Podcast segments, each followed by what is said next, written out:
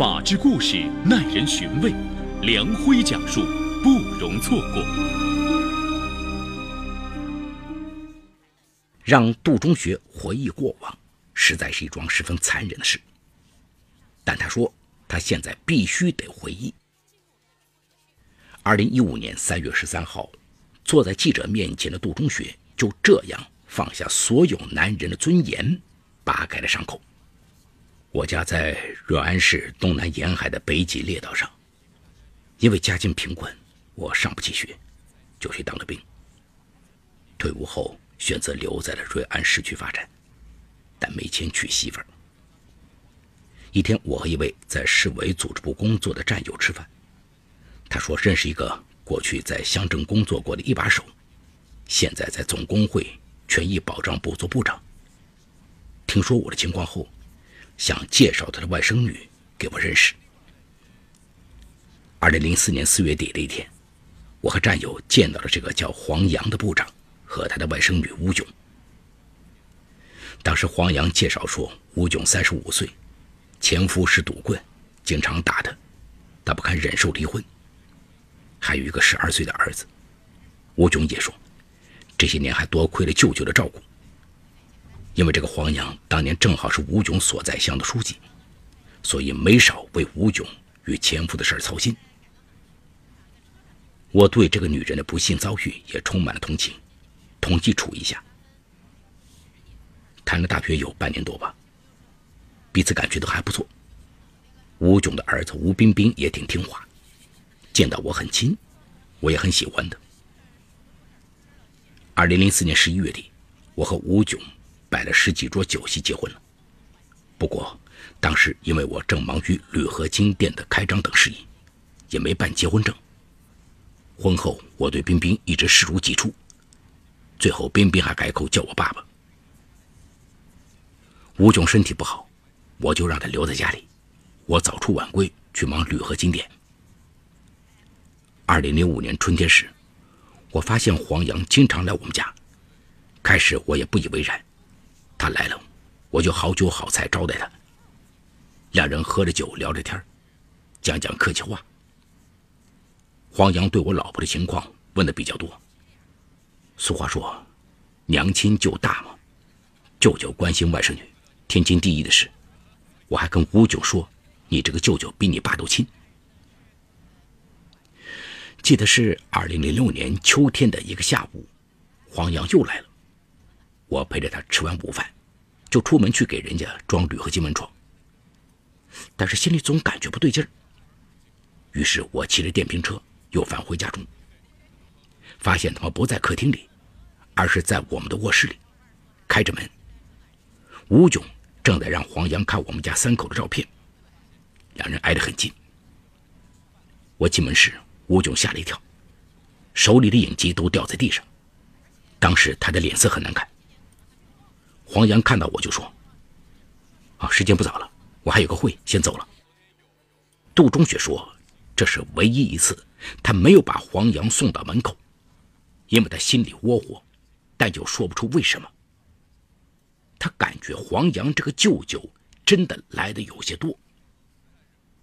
那一次，他与吴炯大吵了一架，但黄洋还是没断了来，这架也没断了吵。”二零零七年十一月底的一天傍晚，吴炯从医院里回来对我说：“老公，我告诉你个特大好消息，我怀孕了。”我当时有点懵，这么多年都没有，怎么一下子就有了？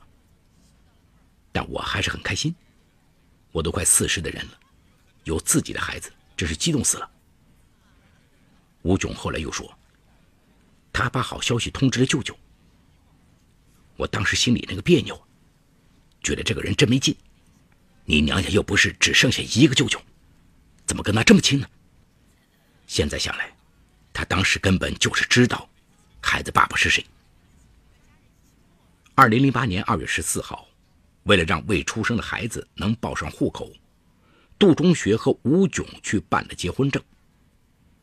二零零八年八月四号，女儿杜怡然诞生，杜中学欢天喜地。对女儿宠爱有加，女儿出生后，孩子的奶奶从老家过来，帮着照顾孙女。但吴炯却说婆婆年纪大，带孩子不好，结果老人黯然神伤的回去了。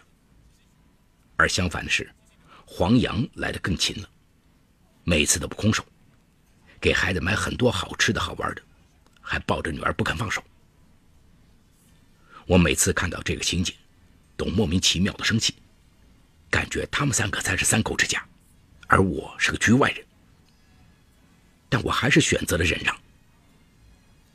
一个刚给你生过孩子的女人，总不能跟他计较太多吧？但黄洋那段时间不断往我家来，我真快崩溃了。但吴炯却骂我想歪了。那么，杜中学是从什么时候开始觉得女儿可能不是自己的呢？据他回忆，那是二零一零年的春节，他去超市买东西，遇到宋大妈。宋大妈是他岳母家的邻居，两人边购物边闲扯。宋大妈突然问了杜中学一句：“你家囧囧的舅舅还一直来吧？”杜中学很奇怪，说：“宋大妈。”这你也知道。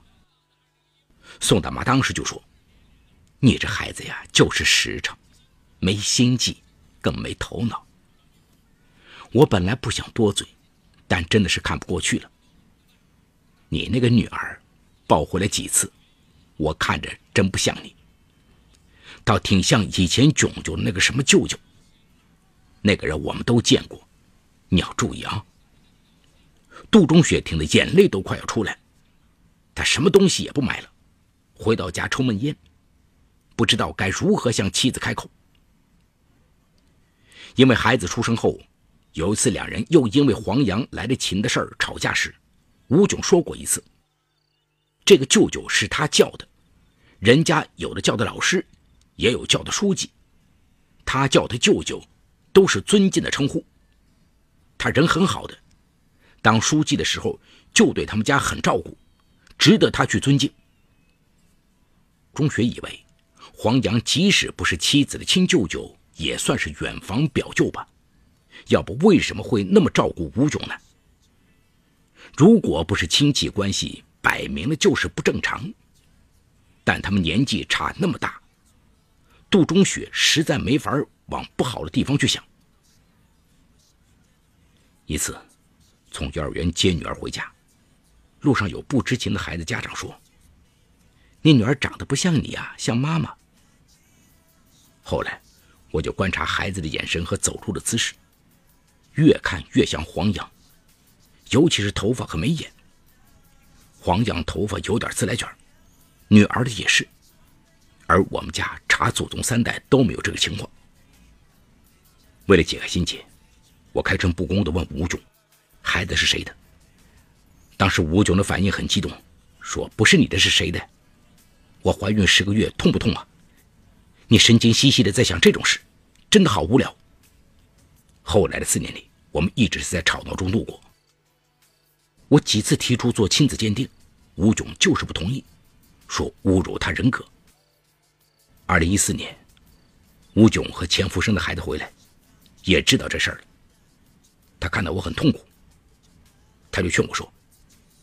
爸要不你去做亲子鉴定吧。我儿子有文化，不会因为那是他妈妈就偏着他。我后来就在他的鼓励下，于二零一四年五月带着女儿去了上海的一家大医院做亲子鉴定。当时我想，如果女儿是我的，我就带着女儿单过，也不想再和吴炯有什么交集了。如果不是，就再想想该如何来办下一步的事。事实证明。孩子跟我没有任何血缘关系。从上海回到瑞安，我没有马上把亲子鉴定结果对吴炯说，我真的很放不下女儿。几天后，我心有不甘，又带女儿来到温州医科大学司法鉴定中心，又一次做了亲子鉴定，结论还是一个样，排除我和女儿之间的亲生血缘关系。当时我真是彻底疯了。我把孩子安顿好后。和家里人一起找到吴炯，把亲子鉴定书甩到他脸上，跟他当面对质，问他孩子是不是黄洋的。他起初不吭声，后来在我们的逼问下，他承认是黄洋的。我后来又去找黄洋对质，黄洋也承认了和吴炯在一起已经有十来年了。早在我们结婚之前，他们就在一块儿了。后来他离不了婚，正好我战友知道我没结婚，他就把吴炯以外甥女的名义介绍给我。那段时间，吴炯请来许多人做说客，怕我离婚。但是哪个男人受得了这个？只是一想到两个孩子，我真是很犹豫。孩子们是无辜的，如果不是后来发生了不幸的事，或许杜中学会犹豫纠结很久。二零一四年七月二十三号，二十三岁的吴彬彬因承受不了家庭和社会舆论带给他的压力，上吊自杀了。当时儿子正准备结婚。看着儿子的遗体，杜中学悲痛欲绝。这孩子虽不是他亲生，但是是他养大的。送儿子走的那一刻，他对黄洋的仇恨达到了顶点，觉得就是因为这个禽兽不如的黄洋，把他的家庭和儿子给祸害了。二零一四年八月份，杜中学向瑞安市纪委、瑞安市有关部门发了实名举报信。瑞安市有关部门于八月立案调查。杜中学说，市纪委和市计生局有黄洋的谈话记录，以及由市纪委、市计生局组织的黄洋和他亲生女儿的血型鉴定材料。但不知道什么原因，各部门都以各种理由推脱，黄洋照样活得潇潇洒洒，还马上要安全着陆退休了。举报帖一经发出，犹如一石激起千层浪。一位知情者告诉记者：“黄洋时年六十岁，如果不出这个意外，他原本应该在二零一四年底退休，孙子都有两个了。”在走访中，黄洋一位过去的同事马俊告诉记者：“黄洋在担任乡镇一把手时，其实就与吴炯结识。”这件事大家都知道，一直关系暧昧。大约在八年前，吴炯被前夫打得浑身是伤，其前夫四处说他在外乱搞，后两人离婚。至于离婚是否与黄洋有关，目前还不得而知。杜中学告诉记者，其实当他知道女儿非亲生后，因为割舍不掉这几年的父女之情，他便想低调处理此事，所以二零一四年五月底。他找到黄洋想私了，要求黄洋赔偿他精神损失约五十多万。对于此种说法，记者从黄洋那里得到了证实，但黄洋的说法却是杜中学想利用此事敲诈。当时他过来说，只要给我钱，就不把小孩是我的事儿说出去。这摆明了就是要钱，我怎么能答应他？再说我怎么知道小孩是我的？与此同时，黄洋坚决表示与吴炯不熟，但却无法解释，在长达十多年的相识里，为什么一次次去看望吴炯和吴炯后来所生的女儿。到了二零一四年十一月，看看各部门对黄洋的结果还没出来，于是等不及的杜中学便自己上网发帖，以引起公众关注。记者在调查时获悉，二零一四年底。因黄洋确实与他人存在非婚生育情况，瑞安市人口计生局已对黄洋作出了征收二十五万元社会抚养费的决定书。瑞安市人口和计划生育局工作人员还向记者透露，他们局对黄洋开具的社会抚养费征收决定书金额是二十五万元，主要依据浙江省人口与计划生育条例。和瑞安市人口与计划生育实施办法等条款，有配偶的一方与他人非婚生育的，按照第一项、第二项规定的标准加倍征收。个人年实际收入高于当地城镇居民人均可支配收入或农村居民人均纯收入的，还应当按照其超过部分的一倍至二倍加收社会抚养费。有关黄洋涉及的违纪等其他情况，二零一四年十二月，瑞安市纪委也作出处理意见。认为黄洋身为中共党员，却与他人通奸，造成不良影响，并在婚姻存续期间与他人非婚生育一女，其行为均已严重违反党纪。二零一五年三月九号上午，黄洋所在单位及瑞安市总工会表示，他们已对黄洋做出了开除公职的建议，并按程序上报有关部门进行处理。自从得知杜中学做了亲子鉴定后，吴炯就把女儿带回了娘家。杜中学说，有一段时间，依然几乎天天在傍晚时分给他打电话，问：“爸爸，我都这么多日子没见到你了，我天天在算着日子。”有一百三十五天没见到爸爸了，你在哪儿？妈妈说你外出做活去了，你为什么不回来看看我们？杜中学当时就哭了。七岁的孩子一字一句敲打着他的心房。大人无论有多大仇怨，但孩子又何辜呢？但现在的杜中学实在无法再给孩子撑起一片明朗的天空了。二零一五年一月，杜中学一纸诉状把妻子吴炯告上了法庭，要求法院判决离婚，同时也把黄洋告上法庭，要求索赔。二零一五年三月十号上午，瑞安市人民法院开庭审理杜中学的离婚案和索赔案。杜中学要求与吴炯离婚，并向吴炯及黄洋索赔其支出的抚养费、教育费、保险费等费用。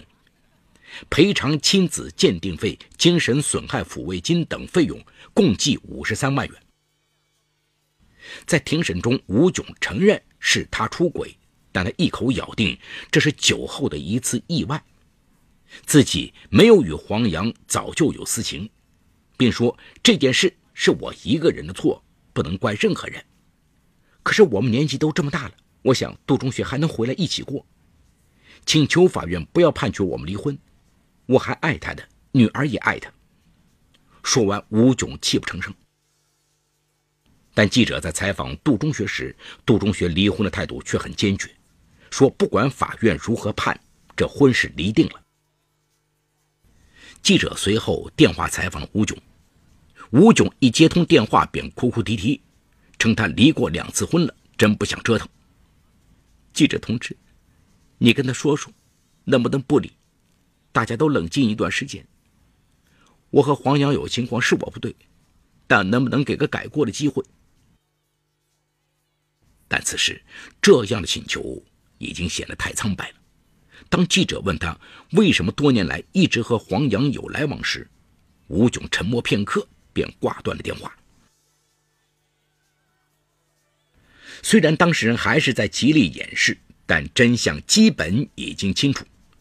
黄洋与吴炯十几年前就相识，后吴炯由黄洋介绍嫁给杜中学，中间一直往来不断，直到吴炯生下孩子，依旧没断了来往。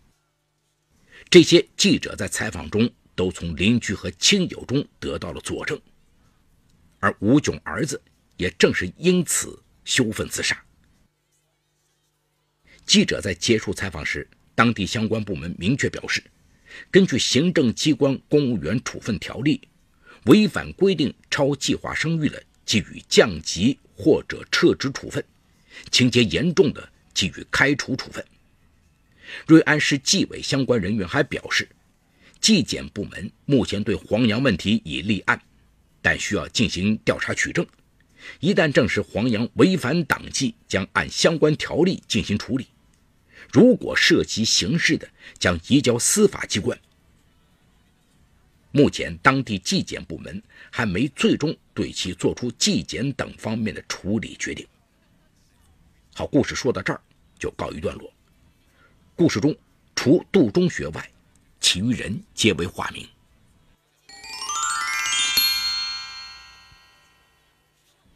杜中学有着美丽的妻子和一双儿女。这本该是个幸福美满的家庭，但不曾想到，隐藏于幕后的惊天谎言，终究被一纸亲子鉴定所捅破，让这个平静的小家庭在一夜之间土崩瓦解。本故事的始作俑者便是黄洋，这个身居要职的官员，不出意外，原本应该在年底光荣退休，尽享儿孙绕膝的天伦之乐。然而，由于他的自私、卑鄙和色欲，不仅自己老来失节，落得个身败名裂的下场，还破坏了一个家庭的幸福，给无辜的孩子造成难以弥补的伤害。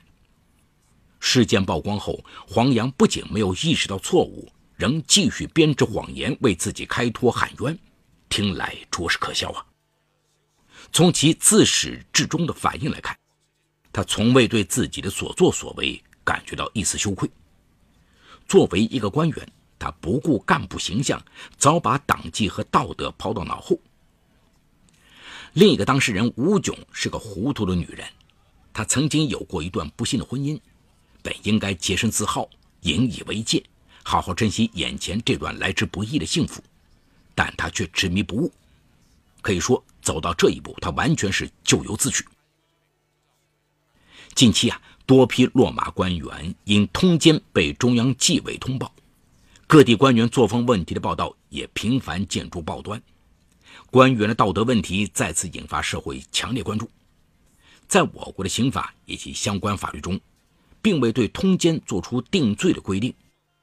尽管不属于法律规定范围之内，但涉及道德范畴和个人作风问题。